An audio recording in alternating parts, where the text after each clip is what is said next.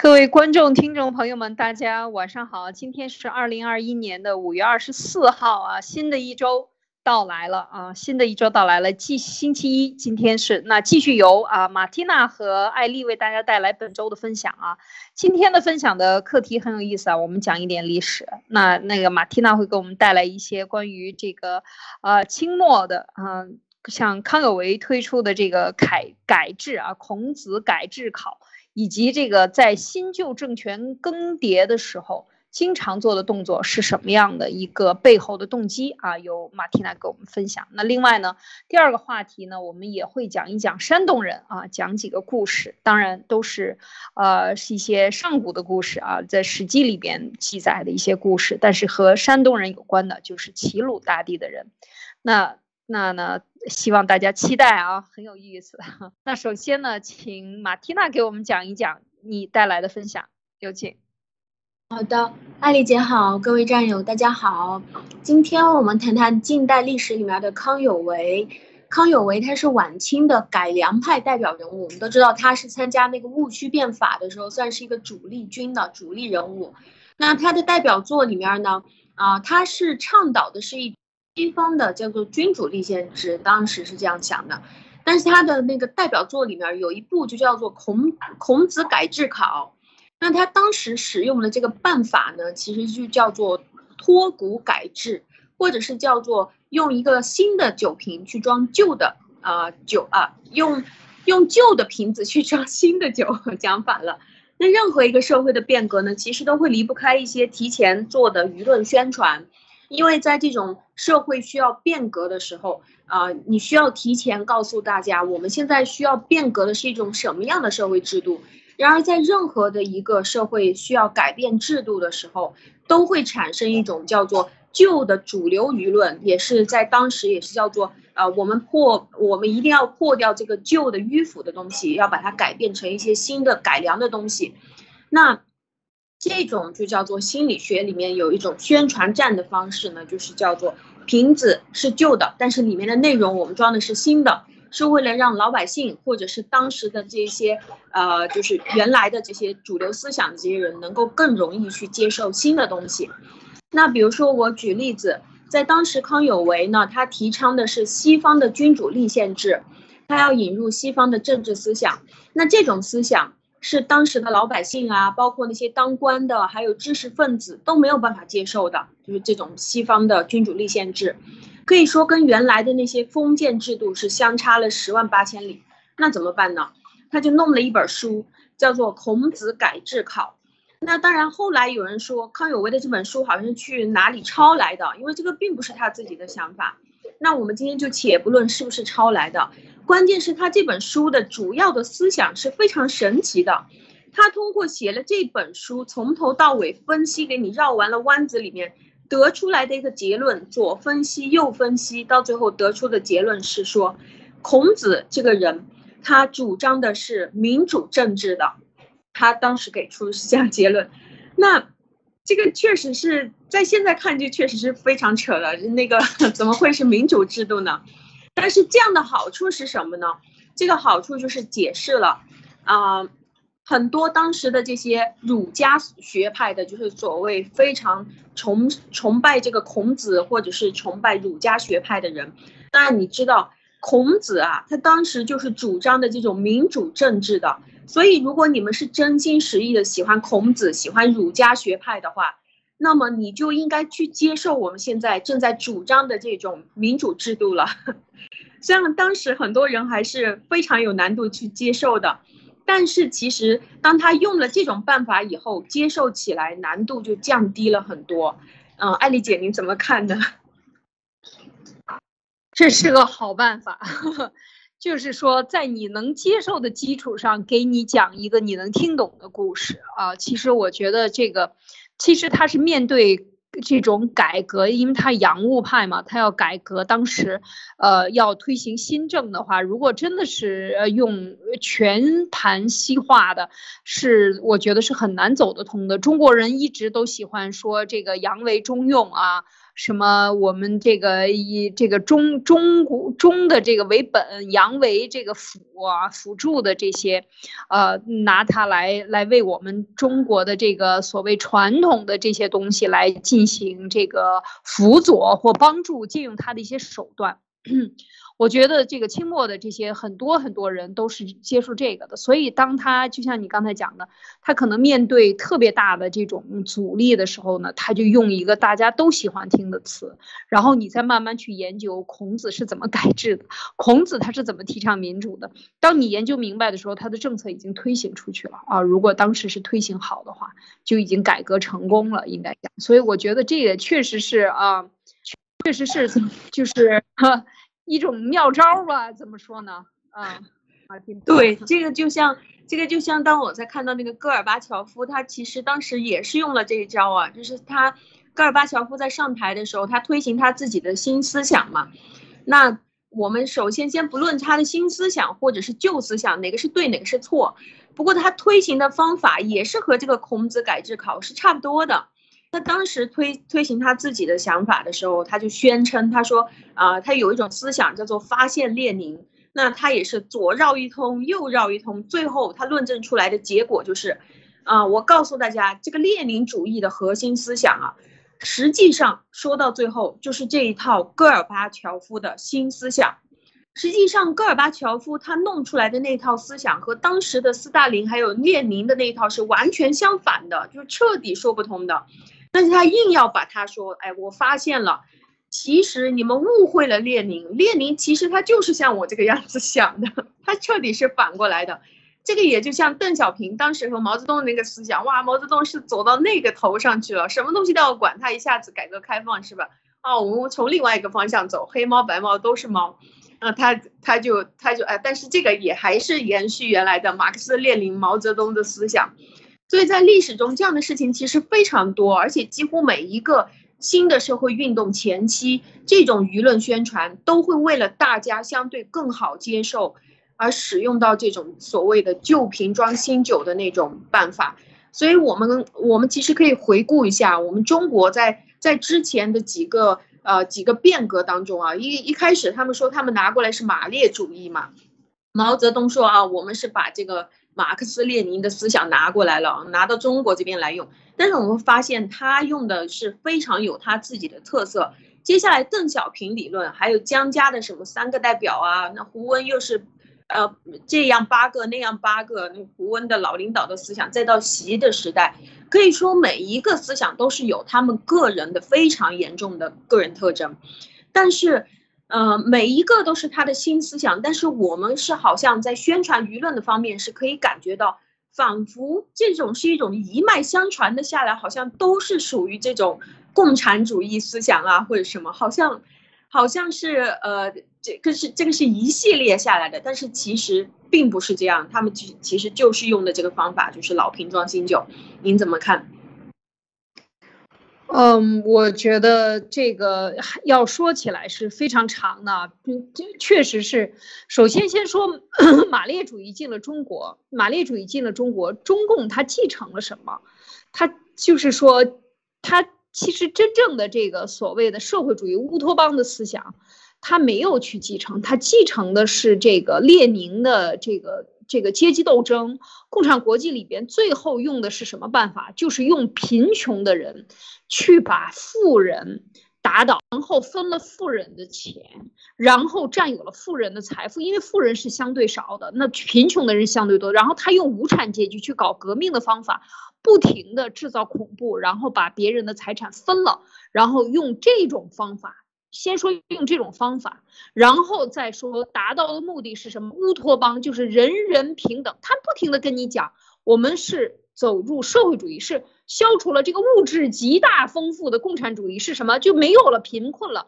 怎么可能呢？你想，你用什么样的方法获得的？就是说起因结果完全是不一样的。所以当他真正的把马列主义引来的时候呢，他只用了他的因，就是说我不停的打，不停的打。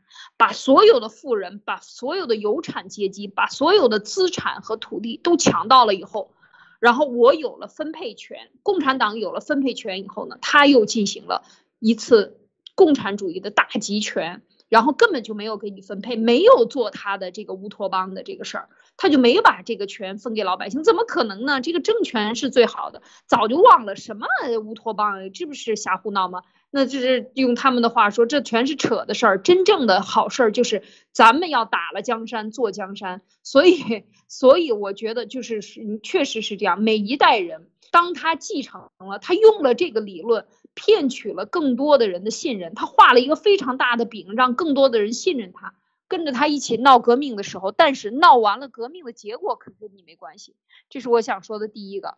就是说，他把马列主义、共产主义思想引入中国的时候，共产党是这么干的，所以他能够在四九年之后马上的翻脸，马上翻脸不认人。四九年之前一直跟美国说，向全世界说我是最代表民主的，啊，国民党是不代表民主的，是吧？毛泽东都天天干这件事儿，整个一大骗子。所以，所以你看，这就是他怎么继承的。那么你想一想。这是上梁不正下梁歪，你都这样骗，你都已经树立了一个伟大的骗子的形象，是吧？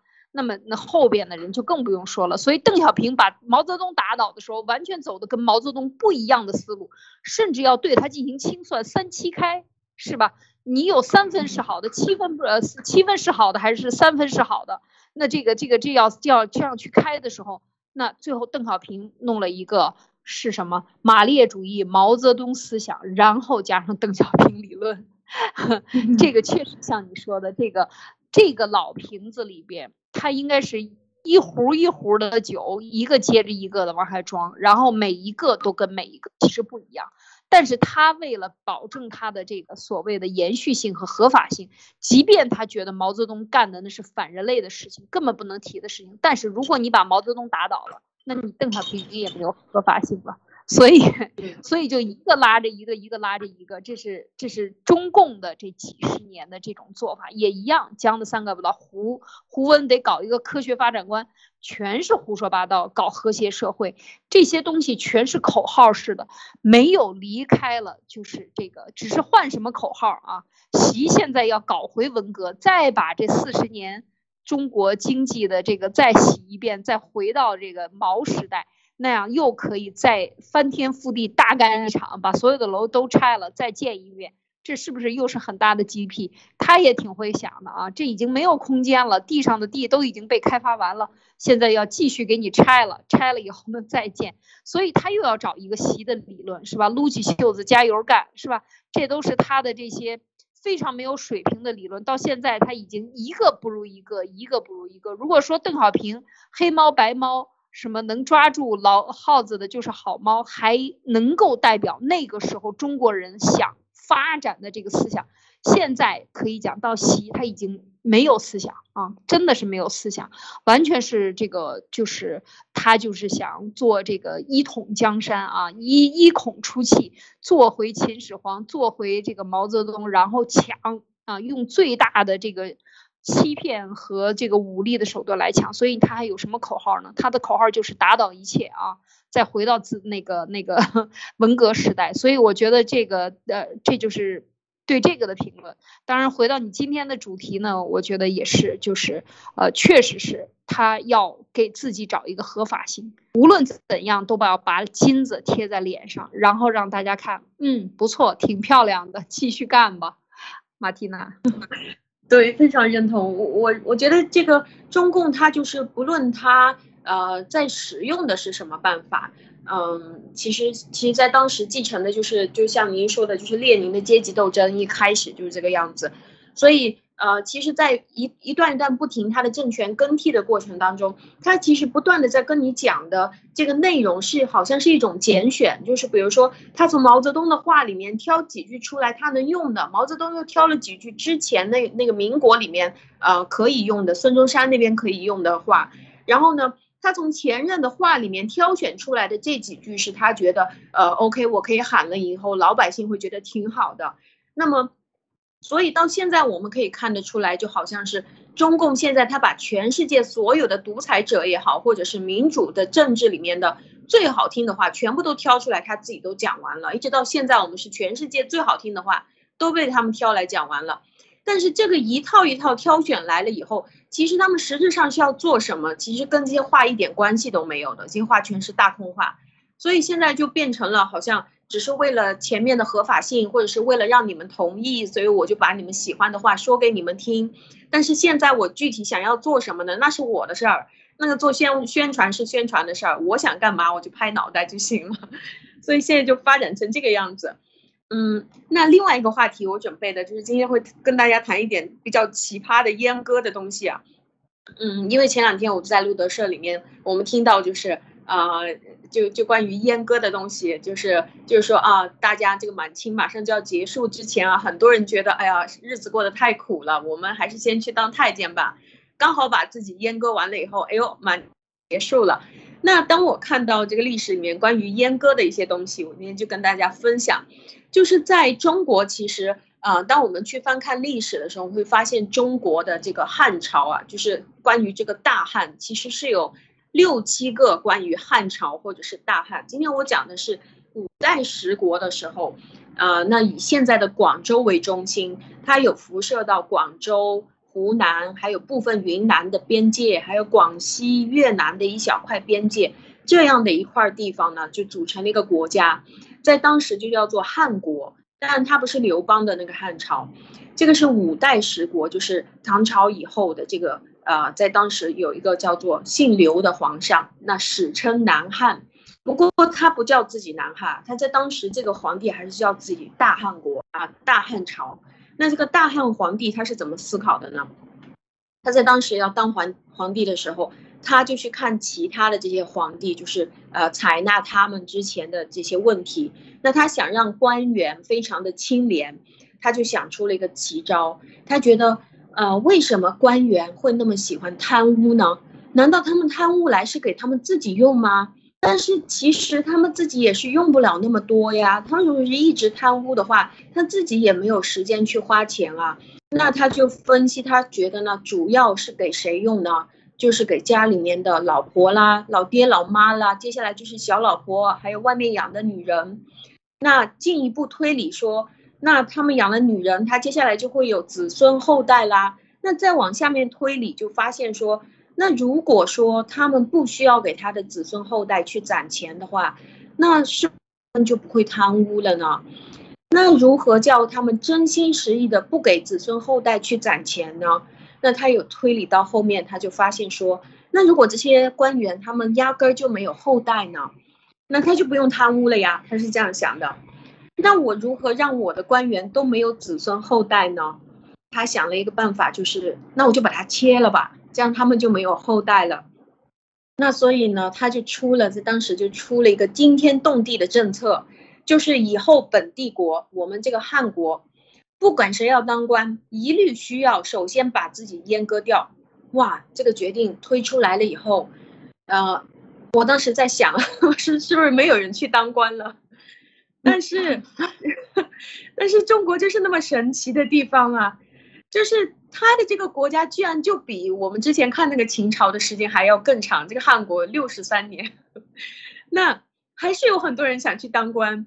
就在当时的这些人为了当官，他情愿把自己阉了，他也去当官。所以从此以后，他的南汉这个国家，只要是官员，一律都是阉好的，都是这种公公。所以您您如果是大家上网查的时候，就可以查到他的这个官员啊，就是看的很奇怪，穿那个衣服，就每一个人都没有胡子，就是因为他们都腌好了。呃，你你怎么看这个？这个还真不知道，这个很有趣啊。就是说，这个这个很奇葩了，我觉得都是不正常的。就是我们说，其实到了这个，嗯，不是没有好的朝代啊，但是我觉得像汉朝，呃，事实上这个汉大刘邦啊，你看刘邦他怎么得到的这个权利？他为什么在项羽里？我今天还在看这个呃《史记》的这个项羽的这一个，看完了就觉得，哎呀，出一身汗。觉得太这个激动了啊！就是你觉得，你觉得司马迁真的是为呃这个为汉，为什么他要给项羽写一写一个本纪？就是确实是，这他留他留下了这个上古的这个贵族的很多很多的精神，在他身上有成守诺言啊，譬如说这个呃，就是呃，他一这个鸿沟啊，你看你你你你跟刘邦约好了，你你们有鸿沟，这这道沟以这道鸿沟为界限，你不犯我，我不犯你，约好了，你不要来遣犯我，我这个项羽就走了，或然后刘邦就开始几个人一商量，马上就反悔，就是言而无信，以及这个篡权，或者是这种这说他是什么样的人呢？这个沛公。那他以及他得了政权以后，以及他的夫人又又跟他抢，吕雉又干了那么多不好的事情啊，就是说他的起源起汉朝的这个大缘起就不是很好，所以汉朝他这个大一统以及后来的人，当然他年头很多，西汉、东汉很多很多年，以及到后来的三国，我觉得就是人当皇帝的这些想法越来的越倒退的这样的一个过程，这个这个皇帝。他太奇葩了啊！就要把人都干了啊，是吧？干了以后，那还有什么？那还有什么男性？还有什么男性的这个特征呢？就是他作为男性，他就是特征是什么？你让这些人都绝户了，对你有什么好处？是吧？那就等于把人当牲口用。就是说，这个确实没有人权，随便怎么弄 对对对，然后中国人也能接受当地的当官的我。他能招来什么好人给他当官？你想一想，愿意自干的，先把自己阉割掉，然后呢，再再去当官的人，那你还有一点骨气没有？是吧？所以我觉得这个都挺奇葩的哈。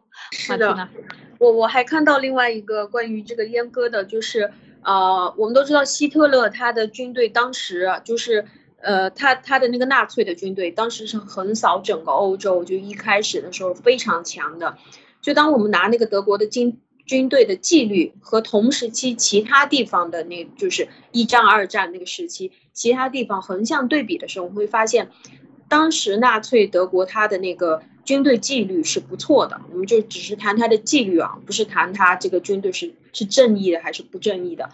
因为在他的军队在当时出现就是大规模出去侵略的时候，没有出现大规模的这种性侵事件，也没有出现大规模的在当地那种。打砸抢或者是酗酒的这种事件，那这个和当时在日本的军队就有很大差异。我们知道日本军队是有很多的这个报道关于他们的酗酒啊、打砸抢啊、到处乱强奸啊，有当时有这样的情况。因为当人是属于不是跟着自己的内心去做什么正义的事情，或者是帮助国家的事情的时候，这个人就是会走向另外一个极端。而当他压力非常大的时候，他就会乱来了。那希特勒他管理军队是非常严格的。那我们我们都知道，打仗的时候是你是不能随便出去到处打杂，这个应该是在每个国家的军队都会有这种呃规定。那大规模的战争呢，更是不能所到之处就是拼命的去强奸啊、杀人、喝酒啊，都去抢东西啊，因为这个就有违他当时要出去打仗的这个军事目标了。那么他的军队和其他的军队。呃，为什么这种大规模侵略的时候，他的军队这块的管理效果会比其他的更加显著呢？我们只是去谈关于管理，这个是因为他对于这个军队的处罚方式是非常严厉的。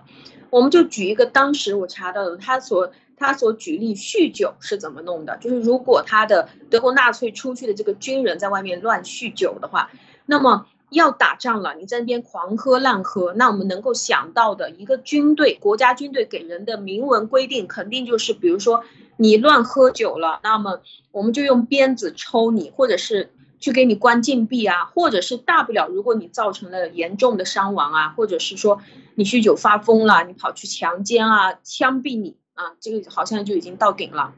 但是希特勒的惩罚方式不是这个样子的，他在当时就宣布了，就公开就是说。如果你在打仗的时候，你出去了，你酗酒的话被发现，那我们公开把你阉了，这个也是也是在用这样就是反人权的这种方式，那我就把你的士兵阉了。那这个方式其实是全世界的军队里面都没有的，就是希特勒这个是唯一。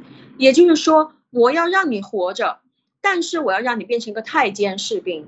那对于德国人来说，这个好像比死了更加羞辱人，所以我们就可以看到一个非常明显的效果，就是他的军队在外面虽然并不是为了正义在做这个事情，但是他的军队在在在他控制的这种管理，呃，就是用阉割的方式来控制下，是真的非常效果显著的。那他的惩罚方式其实是利用一个人的羞耻感去惩罚。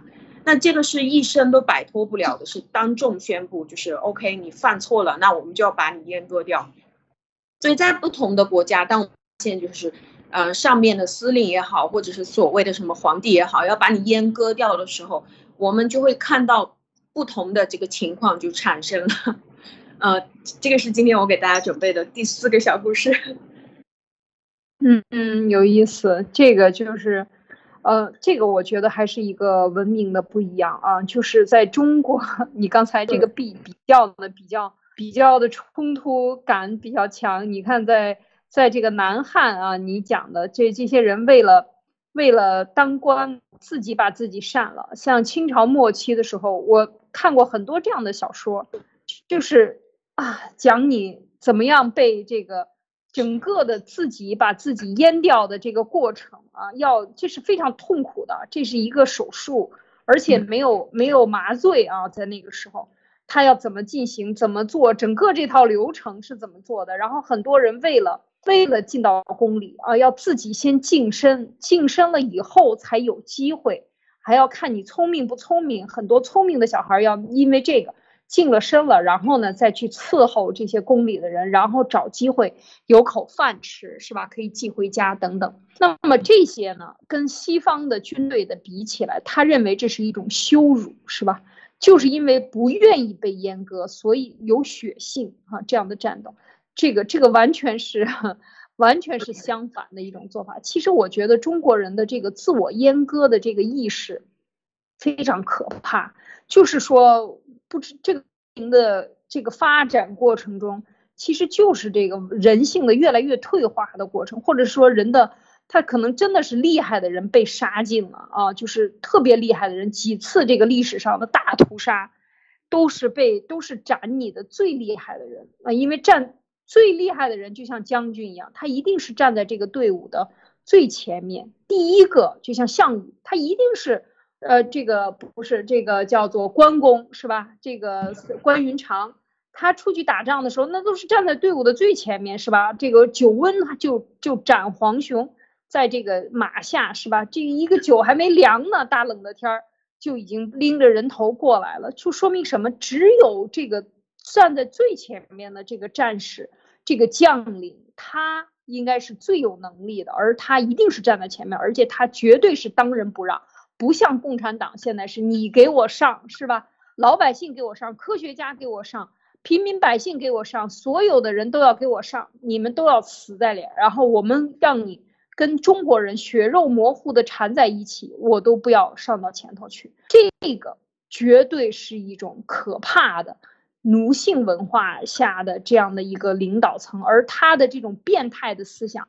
绝对不是中国人的思想，我觉得是越看越觉得这个是非常可怕的。而西方呢，你看像德国，他到即便是纳粹那个时候，他的这个人种对这个这样是这种事情的这种羞辱啊，完全是和我们不一样的。所以你看到就是你看像美国现在还是秀肌肉是吧？你看全部的大片儿都是。都是猛男是吧？才是才是最厉害的。谁是最猛的男？呃，这个在这个上面来进行比较，都是这种摔跤的这种比较。而你看中国受韩国影响，你看现在全部都是这个小生是吧？都是叫做什么呀？呃，叫小鲜肉对吧？都要这样，就男不男女不女成为一种文化，这个这个就更可怕了。其实我觉得整个的这个血腥，最后不行，咱们就躺下吧。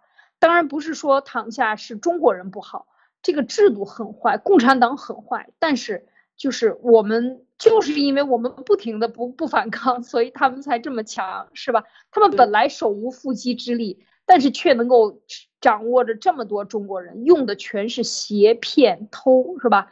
然后医术，然后把你打趴下，用重武器把你打趴下。但你一步一步走过来，你看看，就是让人觉得，哎呀。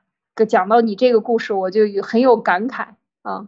好好的，马蒂娜，是的，我我也是这样看。就是在在前两天，我看到了一个一个总结嘛，就在推特上面的一个总结，说，呃，对于我们的思维来说，就是一个人如果生命都没了，那他还要什么自由啊？要民主干嘛？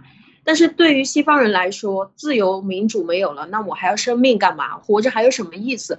所以我们的逻辑和他们是完完全相反的，就是一个是保命，一个是保住自己的自由，还有自己发展的空间。那我们，我我觉得从这个事情里面也可以看得出来，我们中华民族或者我们中国人是非常热爱和平，也是非常就是你给我再大的压力，我还是想好好的生活。我并不想要起来反抗，就是不管给了多大的压力，你哪怕是一一一帮一帮的人送过去那边火化，现在还是在那里哦，每一天正能量啊什么宣传的，然后大家还是好吧，那我们要叫我们躺下吗？那我们就躺下吧。然后在中国，我觉得这个是给到一个中国男人一个超大的压力，就是压到大家都已经到中年就秃顶了，三四十岁。因为你他要求的是二十几岁你就有车有房，哪里来的这个东西？全世界没有人是这样要求一个男生的。你要你要先成家后立业，所以你成家的时候你先要有车有房，什么压力都压到这个男生头上，而且你一家就有一个孩子，所以我认为这样的一个社会，他也会把这个男生压到说，我还是当女生比较好啊。当女生还可以去问你们家有几套房子啊，谁的房子多我就嫁给谁，是吗？但是男生好像是没有这种选择权利，就是一定要被压，所以我认为这样一个变态的社会会把这个男生变成越来越女性化啊，越来越受不了了他这个压力。但是就在这样的强压的情况下，也像当时我我我们看的那个南汉的情况下，他们还是要继续去当官。然后现在这个人还是哦，那大不了我们就躺下吧，还有什么办法我们就去弄吧。所以我觉得这个就更能看出来。我们中华民族或者我们中国人是非常难、非常能隐忍，而且我们也是不管在什么样的严苛的条件下，我们还是依然愿意积极向上，就是不停的往前去，呃，开呃，就是去去工作啊，或者是不断的去生活啊，只要你给我一丝丝的希望，我都愿意去继续好好生活，不会起来去暴动啊或者是什么的。所以我认为这样的一个地方就更需要有一个好的社会制度了。不是说随便谁过来当王都可以了，而是真正需要有一个文明的社会制度。那这群人一定会大有希望，是这样想的。嗯，是啊，说的很有道理啊。这个确实，中国人现在的这个情况就是低下头，管好你自己。因为确实，我觉得这个另外还跟一个就是中共治下的，他已经，嗯。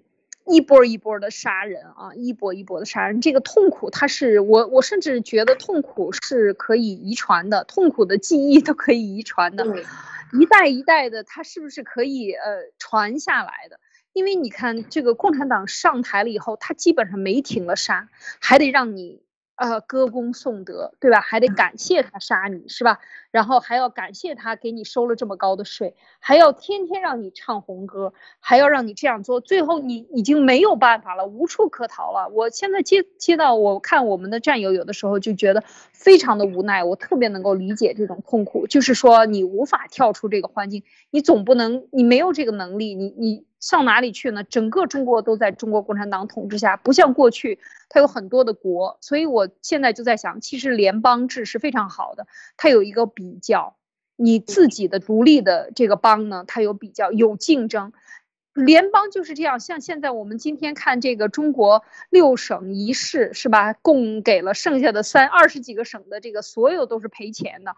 都在各种各样的赔钱，那么就这六省一市的这个沿海的城市，在玩命的挣钱，供给大家那个随便的花销啊，政府想怎么这个要向中央政府要就要，然后大家就要来要钱，然后来摊给全国人民花。那要是这样的话，那我不摊给你花，我就给我这个省的人花，那我那我活得好，那大家你有本事的都来这个省吧。那这就形成了这种对比和流动啊，有了这种对比和流动，可能就真的会产生不一样的效果。另外呢，就是没有洗脑的中国人，我们去回看民国时期，真的是嗯，可以产生巨大的这个嗯，呃，我们说文化的动力，还经济的动力，军工造一切，我觉得教育都是无比的力量。那个时候的人在。国际上的地位是非常高的，是特别受人尊重的，是讲文明的。所以我觉得中国人，嗯，就是被共产党的 一批一批杀戮之后变成这样的。你看看台湾人就没有这么糟糕，你看看香港人，当然是这个这。这个之前的香港人了，你去看一看，我觉得就能看出来区别，就是大家都是人在不同的治下，他变成不一样，就是因为这个这个的统治者，呃，他肯定干了很多的恶，所以才导致这样的结果，是吧？是的，非常认同。我我也是非常喜欢您在上周说到的关于那种联邦制，这个也是我非常期待的。呃，因为当每个省都相对独立的时候，然后他们又是呃联合在一起，是好像是一个国家，就像美国这个样子，那大家就是相对竞争的一种关系。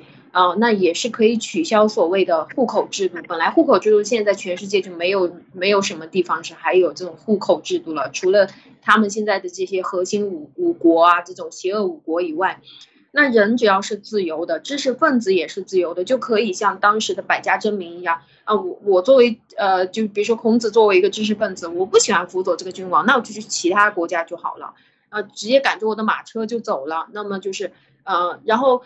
比如说，有的省份它是发展教育啊，有的省份它是发展它的呃关于企业过来，它就给这个企业更好的发展机会，有的它是免税啊，这样那样，那这个就整人就是会非常舒服在这个里面，你喜欢去哪个地方你就去哪个地方，嗯，非常认同。对，对，没错，一旦让它形成流动性，其实中国很多东西啊，我也是出国了以后才知道，原来汽车。只上呃只上保险啊和这个路税啊路税还有很多国家没有啊像在中东国家的这个道路呢，因为它是免费的，啊它就没有路税啊你只有你的保险，你必须要保保险上保险，为什么？因为你要保护你自己的生命安全，而中国给你强压之后，你变成了和和你的生命安全在玩老猫和老鼠的游戏。你自己就想逃脱这个，总因为它有强压，所以你你自然的反应就是要逃脱，而你逃脱的是什么？这是对你生命负责任。警察抓你罚你是什么？他是要让你对你自己生命负责任。最后已经变质了，警察抓你变成了他的收入。这个时候已经完全跟这个开车的生命，为什么有那么多人报复性的在路上开车撞死人？为什么？就就是因为这种强压下，已经完全是变质了啊！就是，然后还有什么？每一年还有车辆，我的车辆好不好？我自己负责，你凭什么要强制我修？就是检查我的车辆好不好？我不好，我出了问题，我自己倒霉，是吧？那这个政府也要强管。中国的这个在汽车上赚取的钱，真的是世界上全部的所有的国家加起来的几倍，我去，太可怕了。这个是。太多太多的这个被剥削，包括这个关税，是吧？有人就说说你天天骂这个川普，骂来骂去，我们才知道人家同样的东西，汽车收你百分之几零关税啊，百分之四的关税，你收人家百分之二十五、百分之三十的关税，或者汽车收人家百分之几百的关税，那你你看每一次一个老百姓买一辆车，等于同时送给北京一辆，送给海关一辆，是吗？那你等于买了三辆车。你这个钱，老百姓你从来不跟别人说，就是说所有的这一切，就是一层一层不断的，他给你实施强制政策以后，导致你思想的扭曲，因为你内心的仇恨太多了，因为这这种不公平导致的仇恨，全部都激发到你不能对政府进行报复，你只能对你自己进行报复，你的孩子进行报复，你的家人进行报复，最后你还不够，这个仇恨还不能够发泄，你就在路上开始。就是随意作恶、故意作恶啊！这种，我觉得这些都是跟中共的这种强制的这个和他的假骗，因为人性本身是真的，真和善的，因为他不停的跟你讲假话，最后你就会扭曲，一定都是变态的。所以我们说最可怕的就是灭了中共以后，我们看到了真相怎么办？是吧？我觉得这个真是大问题。嗯。慢慢一点一点来。好，下一个话题啊，我们讲下一个话题，这个讲一讲山东人的故事啊。嗯，我们说这个齐鲁大地的人有什么特别吗？因为我们新中国联邦的好多的呃，这个呃，像文贵先生啊，像呃郝海东先生啊，像严博士啊，都是来自于嗯齐国了。文贵先生应该是来自于鲁国啊，就是在这个曲阜附近的他的这个地方啊，深县在这个地方，所以我们看到就是呃，他们有一些很很就是共同的特点，就是呃，特别是在我们新中国联邦人身上啊，就一些特点。我不是呃专门夸奖山东人，而是只是拿他们来去讲一个历史的人的这个演变啊。你看他这个就是有很多就仗义，是吧？我不知道马蒂娜有没有关关注到，而且特别简单直接啊，率真啊，这些都是呃可以讲这个山东人的标签儿啊，山东大汉是吧？说喝酒就喝酒啊，这个当然是有这样的一个特点。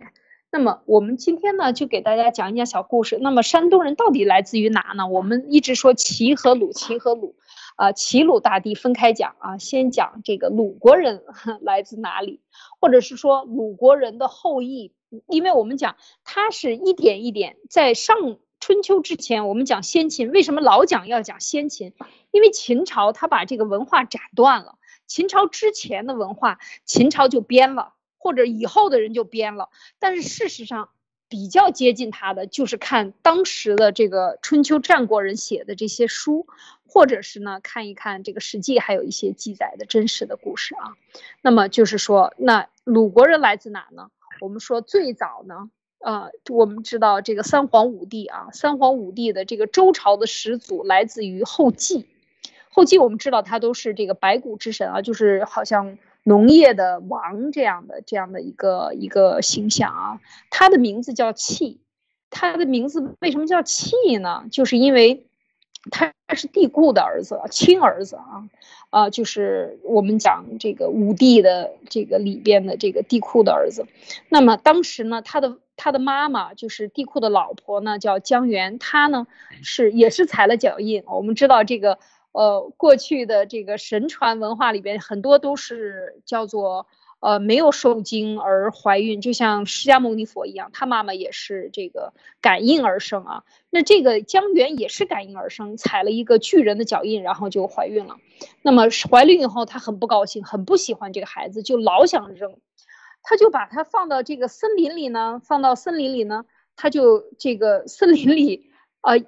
也也这个虫子呀，什么老虎啊，闻闻它都不吃它。然后这个孩子出生的时候特别瘦嘛，他也不喜欢，每天都哭。然后他就把它放到水里，放到这个是放到扔到这个水沟结冰的这个水沟里。然后鸟在它身边飞来飞去呢，就拿羽毛遮着它，然后也不伤害它。就是后来怎么扔都扔不掉，它也不死啊，经。他扔到巷子里，这些马呀、牛啊，看上去都闻它，但是就绕开它走，就不踩它。然后，然后最后呢，他扔不掉这个孩子，又把孩子捡回来继续抚养，所以他的名字叫契啊，就是后继的故事。那说后继呢，他是非常的这个，呃，跟土有很多的关系啊。他就是从小就十分远大的志向，特别的懂事儿啊，在园子里挖土、浇水啊，种麻啊、豆类的种子。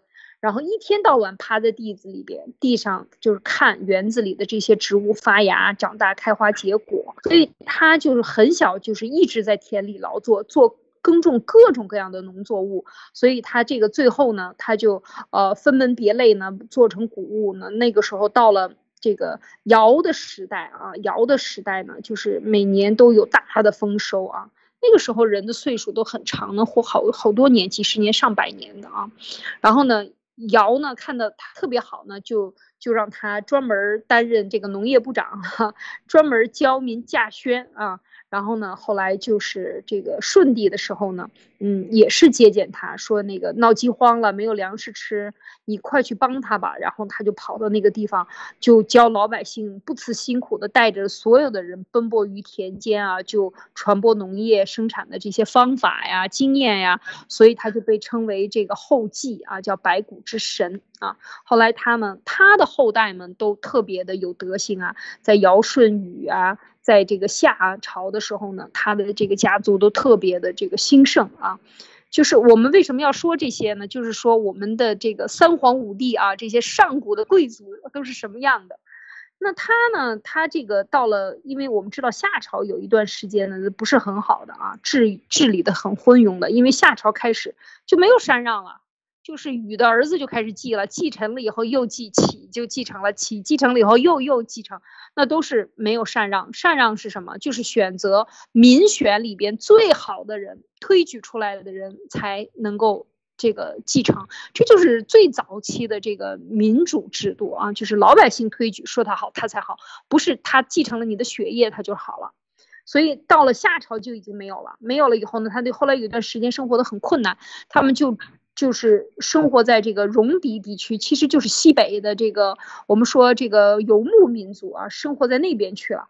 然后呢，他就一直在那个地区西北，所以他这个。呃，他最后呢，就有了一个后代，有一个叫公刘的，就是生活在戎狄地区呢，也是做农耕的传统，然后把农耕的这些被荒荒弃的这些呢事业呢，他就继续撑下来了，带人挖沟啊、积水啊，然后呢，这个怎么播种啊，怎么这个把这些森林呢里边开开出农田呀，引来河水灌溉呀等等，就是教人们上山砍伐木啊。用来怎么搭建房屋啊？让这些这个戎狄的，就是说游牧民族的这些地区，西北地区呢，能让他在家里呢有这个有一个固定的家啊。然后呢，就是所以公刘就又变得特别的有名。那这个又过了好多好多代，叫做古公谭府啊。古公谭府又继承了。那么这个古公谭府的后代就是这个西伯姬昌。西伯就是到了这个商朝的很多很多代，就是。到了周的，他其实就是周文王了。他但是周文王之前呢，他是叫西伯。为什么叫西伯？是商纣王给他命的名，因为他干的特别好。他这个一直他是继承了他们家的里边，算是呃后继啊，公刘啊，还有古公谭府他们的这些这些好的德行呢，就是特别以礼相待。所以为什么最后他就能灭了这个商纣呢？就是因为三分之二的诸侯都喜欢姬昌。觉得他呢特别的仁慈。好，他当了这个，我们说他当了这个周文王以后呢，他就是呃，我知道他后来很早就死了嘛，然后武王继位，武王的就是他的第二个儿子周公旦啊，周这个呃这个呃应该讲是他的这个武王呃武王的弟弟啊，周公旦，他呢就是帮助武王一起一直在这个。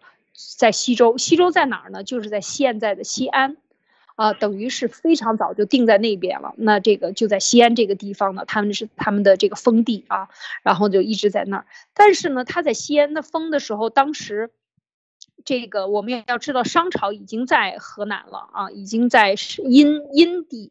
那么这个他呢？他在西安这边，呃，立了这个西周，就一直在这儿。然后呢，周公旦呢就一直帮他辅佐，干了很多很多的事情。武王身体不好的时候呢，他就去祈福，祈福的时候特别的让人感动啊。他祈福的时候说的话呢，就是我们看现在，呃，文贵先生也是在多次的祈福啊，就是每天都有祈福，就是我们说这个力量是特别大的。当时这就是《史记》有记载的有几次。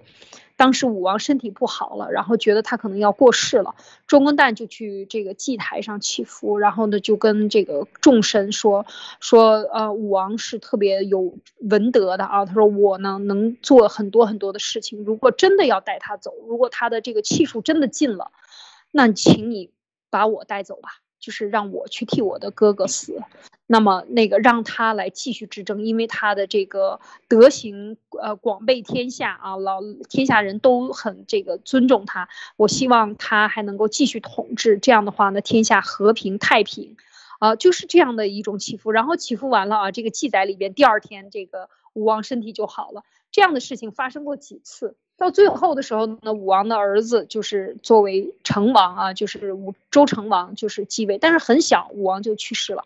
那周公旦呢，就作为叔叔呢，就继续的辅佐他的这个侄子。所以周公旦呃是非常的可以讲啊，文王的儿子，武王的弟弟，成王的叔叔啊，所以他是很了不起的一个人。那么当时。在周武王打败了这个纣王之后呢，其实他进行了分封啊。接着我们上周的这个说啊，他分封的时候，首先其实分的封的是这个上古的五帝的后代，就是五个皇帝的后代啊。这个是我觉得是非常非常的，嗯，可以讲是呃，怎么说是历史上有记能够传承下来，或者是说能够有一笔浓重的一笔，就是他封了神农氏。封了皇帝的后代啊。以后我们再讲这个具体的每一每一支这些贵族，或者是说先前的先帝这些人的后代都在哪里？他们都姓什么？他们住在哪里？还留多少？呃，其实这就是我们讲真正的华夏民族的人啊，就是就是这些人的后裔。然后他又封了尧的后代。封在季啊，把舜的后代封在陈地，又把禹的后代封在启。那封完这些以后，才封这个太公望。他第一个封的是吕尚啊，就是姜太公。第二个才封的这个呃他自己的亲弟弟，就是我们刚才讲的这个周公旦啊，把他封在了鲁，封在曲阜这个地方，取名鲁。所以他的儿子和他的后代，他们家都在这儿，等于。这个就是鲁国呀，就是真正的周朝，周朝人就是我们说我们嗯，整个的华夏其实都是从都是从这个昆仑山下来的啊，昆仑山下来的这个下来的里边呢，这个我们说这个帝喾的这个后代应该讲啊，三皇五帝的这个后代之一啊，帝喾的后代，所以这个是这个鲁国的他的人的来源啊，是这样的一个长相。啊，是这样的一个情况啊，然后呢，周公旦呢，他也，啊，他到了洛邑啊，再讲一讲他干的好事儿吧。他到了，他当时是从西安到这个，他要定个东都，因为他离这个中原太远了。那他呢就看中了洛邑，那最开始就是他看中的。这个洛邑最开始定为东都，就是他看中。之前是殷啊，不是洛阳啊，是洛殷。那么这个地方就占卜了，占卜完了以后呢，非常好的这个卦象，然后呢说这是好地方，然后呢量了量，发现从到东到南到西到北都是他在正中间，所以他就说这是中国啊，中国的这个中央要把它定为中央啊，就是当时是。周公旦定下来的，然后呢，他还干了一件事情，就是打完了这个之前我们讲过的，打完了这个商纣王以后呢，这些所有的士兵呢都放回家，叫马放南山，在南山把马都放走了，就是就宣称不再打仗了啊，这个天下没有战争了，回家种田啊，就是各自回家养老，就是欢乐的过自己的农耕生活。当然，当然，他也这个摄政，他一直忙着帮着他的这个哥哥来摄政啊，平定纣王儿子武庚的这个叛乱。然后呢，执政期间还让他的家人和儿子都住在鲁国，就是宣誓我不会去和你争权。然后我们真正的好好的把这个这个中原地带啊，把它这个治理好，做一些和平的这个分这个封建国家。好，讲到这儿。马蒂娜，你听完这个周公旦的故事有什么要评论的？嗯，我我觉得就是在刚刚您说这个山东人的故事的时候，我就一直在想，我脑海里面认识的山东人，还有我曾经去过的就北方山山东的那块儿。我第一次刚刚到达那边的时候，我就发现，呃，因为我是属于呃，就是南方这边山区里面。成长大的一个孩子，所以我呃记得就是所有记忆里面，我们的那个路就是绕来绕去的山路十八弯那个样子的。但去到那边就是一马平川，而且那边的土地是肥沃的，非常肥沃的。所以呃，在您讲到他们就是呃，他非常喜欢种植物，然后他每一天都在那边观察植物，最后他就变成了农业之王。我觉得在在山东那个呃就有好就就是有那么好的土壤的一个地方。然后，呃，每一天观察植物、种植物，应该是一个非常，呃，非常舒服的一件事情。然后，当您谈到关于，啊，他们是每一天都会敬拜天地、敬天敬地，就像文贵先生一样，啊，我认为就是在在一个那么会，就就是呃，农业可以发展到非常好的一个地方，当大家去尊重这种自然的规律，然后，呃，每一天不断的去敬拜天地的时候，应该就是。会比其他的地方啊，比这些自然条件不怎么好的地方，会更容易可以感受到这个老天爷给我们带来的这些啊，只要天气好啊，只要我们顺应这个自然，可以给我们人生带来的更多好的东西啊。然后山东人他在我的印象里面，我觉得他是属于那种呃非常讲义气的，打抱不平的那种，而且他讲话就是非常呃非常直接的，就在在我一个南方人来说。就觉得他讲话非常直接啊，还有就是吃的东西也是属于那个什么大葱啊、大馒头啊，就是就是 非常，呃，非非常实在的那种吃进去。然后，呃，然后我认识的很多山东人都是很孝顺的，所以我就不。难去想象，这个文革先生每一天都在教我们，一定要孝顺啊，一定要对家人好啊，不管是家人怎么样对你，一定要对他很好。这个就是我我觉得山东人，呃，一直留到现在，让我们看到文贵先生是真正一个山东汉子。我觉得，呃，我太多年没有见到像这样的真男人了。是，当然这个呃，现在的他的这个文文化啊，就是文明。久了以后，这个糟粕也是很厉害的啊。包括我去到曲阜的时候，我在大概二十年前去曲阜的时候，也是路边很多很多算命的、看相的这些老人都说自己是孔家后代等等，啊，各种骗子、各种行骗手法和乞乞讨方法，奇奇怪怪各种手法全部中招。因为你会带着一个非常崇敬的心来的，你很你。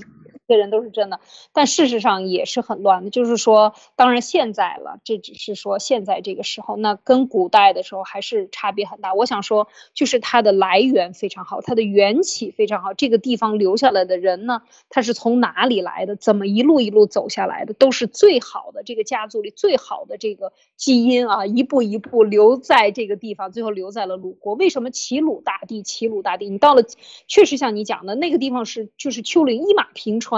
有的时候我我那个时候开车从啊就是开下去滨海的时候，对对对，一路开下去都看不到边的平地是吧？全是平地，就是很多地方都是非常非常的这个，这就像他的性格一样，所以他很开阔，胸怀很宽广。当然这个这个当然我觉得也是他的一个自然环境导致的啊。嗯，那么讲第二个就是。那么齐国的祖先是谁呢？那么刚才已经讲到了，齐国第一个封的也是周周武王封的第一个就是太公啊，呃，就是封在这个营丘。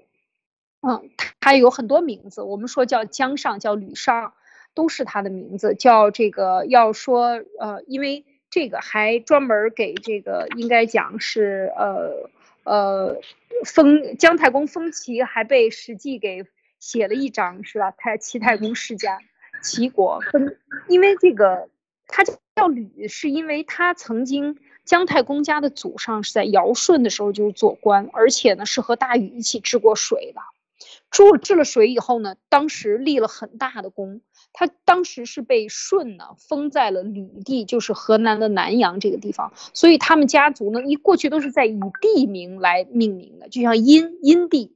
吕吕地啊，齐齐地，姓齐的，就是以他的这个地名来封他的姓，所以呢，他就到了这个江上的，他本姓江，到了就也叫吕尚的，他就是他就是当时七，但我这个故事我们就都知道了，他当时就是呃，那这这个周文王啊，路过他渭河的时候，就是跟他这个啊姜太公钓鱼，愿者上钩，是吧？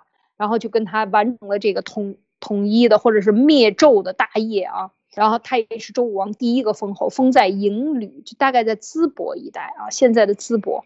那么姜太公，我们知道他能够辅佐周文王啊，这个夺得天下的人的归天下人归心给周文王。周文王一个自己很好，第二也是有了姜尚。姜尚曾经啊，这个文王呢，他是好飞熊。什么叫飞熊呢？就是长了翅膀的老虎。啊，如果大家看这个《封神演义》里边都有记载的，就是当时这个呃文王就是做梦梦见一只飞的老虎嘛，扑到眼前把他吓醒了，然后呢，最后就是当他知道姜尚就叫飞熊的时候，才知道哦，就是他，他会辅佐他这个这个最后就是统一大业，所以什么事情冥冥中都是有 安排的，应该讲，那他就这个做了很。做了很多的这个贡献呢，就是做了很多这个非常有德行啊。我们看这个，我们看这个呃《封神演义》里边，或者是说《封神榜》里边讲了很多，当然有演绎的部分在里边，但是也是说了他这个特别有文德啊，特别有文德。那么他封了土地到齐国以后呢？他就干了很多的好事情，他把他的本事呢，全部的本事都用来发展齐国。为什么齐国最后成为春秋五霸啊？就战国的时候，一直到最后都是霸主，就是他那个时候打的基础特别的好啊。他首先让人减少礼节啊，把这个庸庸庸的这种官制啊、官员呀和这个嗯这些全部都这个这个风俗啊，全部都变得简化。然后大力的发展农业、工业、商业、渔业啊，要打鱼啊等等这些。然后呢，这个很多很多人就来投奔这个齐国了。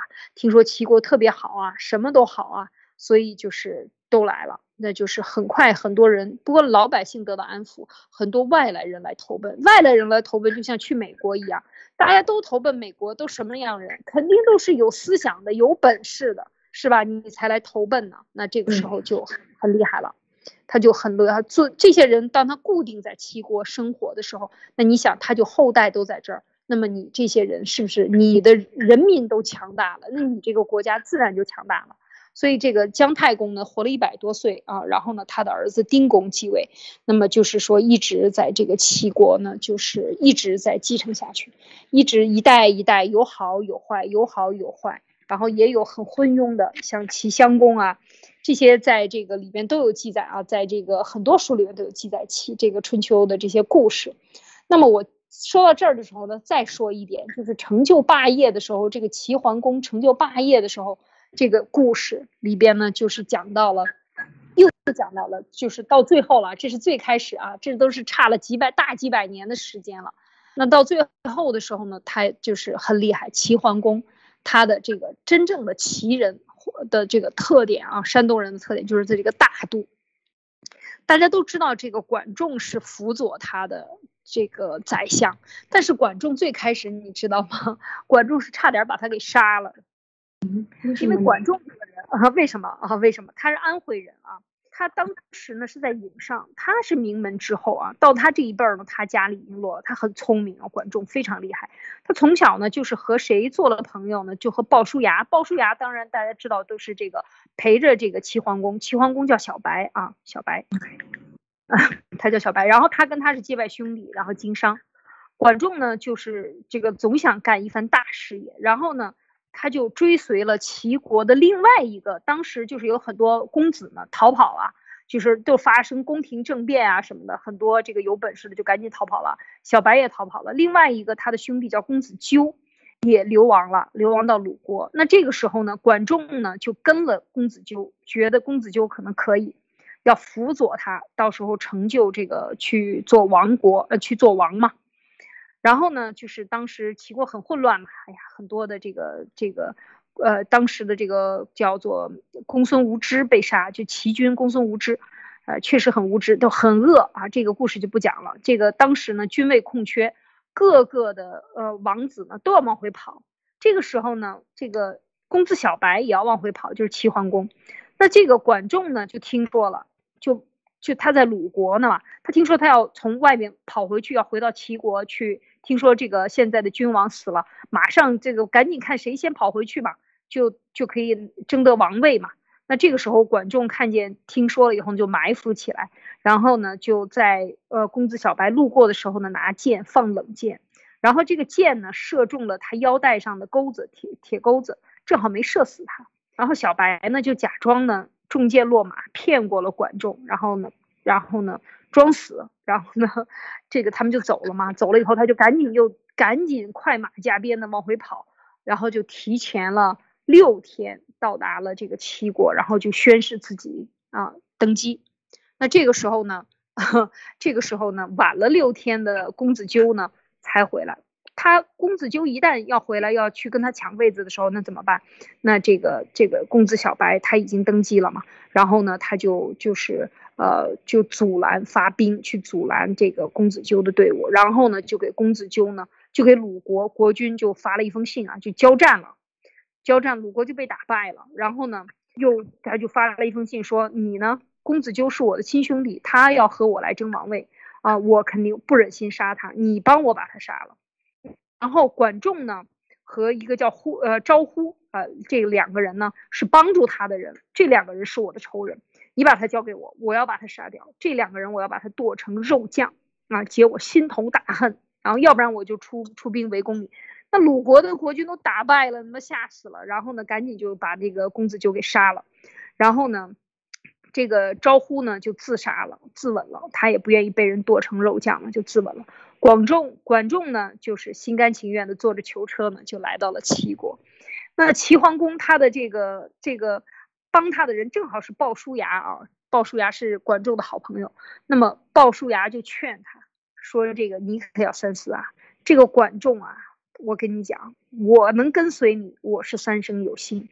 但是你要想把这个齐国治理成这个霸业呀，有我是不行的，只有管仲能帮你实现你最伟大的、最宏大的思想。